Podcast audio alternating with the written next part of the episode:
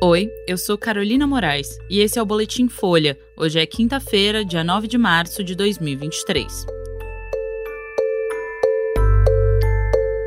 Corregedor da Receita que denunciou pressão no governo Bolsonaro pede exoneração.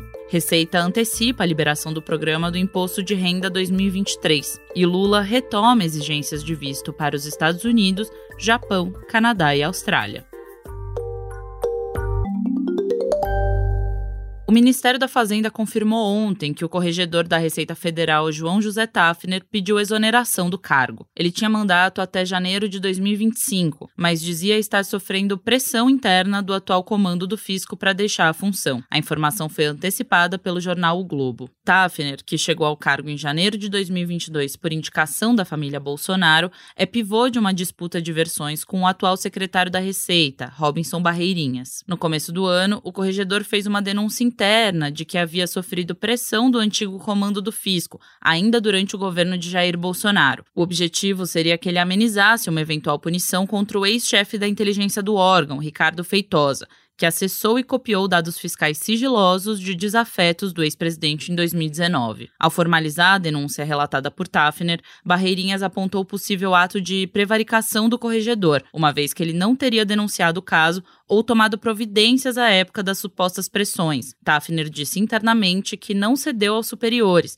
e que sugeriu que Feitosa fosse punido com demissão. Nesse contexto, o corregedor também passou a acusar Barreirinhas de tentar forçá-lo a renunciar ao mandato, o que a Receita nega. As duas acusações de Tafner, contra o antigo e o atual comando do fisco, agora são investigadas pela Corregedoria do Ministério da Fazenda. Já o caso de Feitosa, da devassa legal de dados, está praticamente pronto para a decisão do ministro Fernando Haddad. Ele vai definir se demite o servidor, que atualmente ocupa um cargo na Receita em Cuiabá, ou se aplica uma suspensão.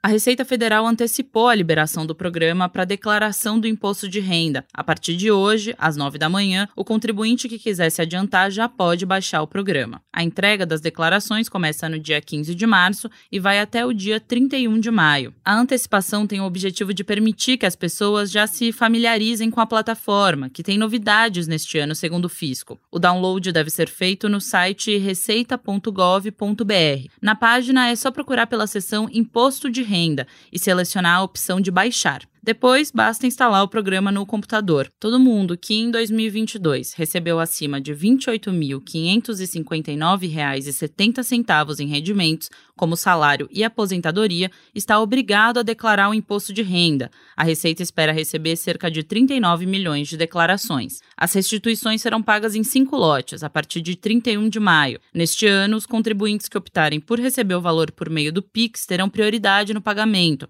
O mesmo vale para quem usar declaração pré-preenchida, que vai estar disponível em 15 de março.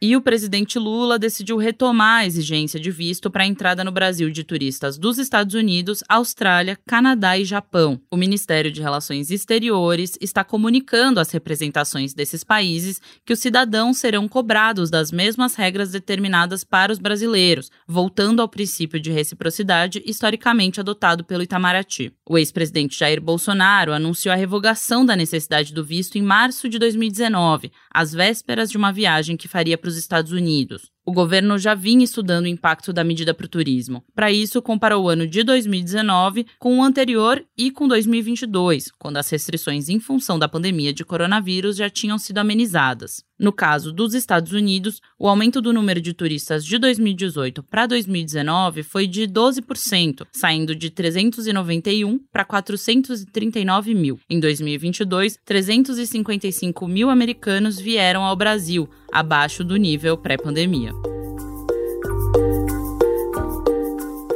Esse foi o Boletim Folha, que é publicado de segunda a sexta, duas vezes por dia, de manhã cedinho e no final da tarde. A produção é de Daniel Castro e Gabriela Maier. A edição de som é do Rafael Conkle. Essas e outras notícias você encontra em folha.com. Até mais!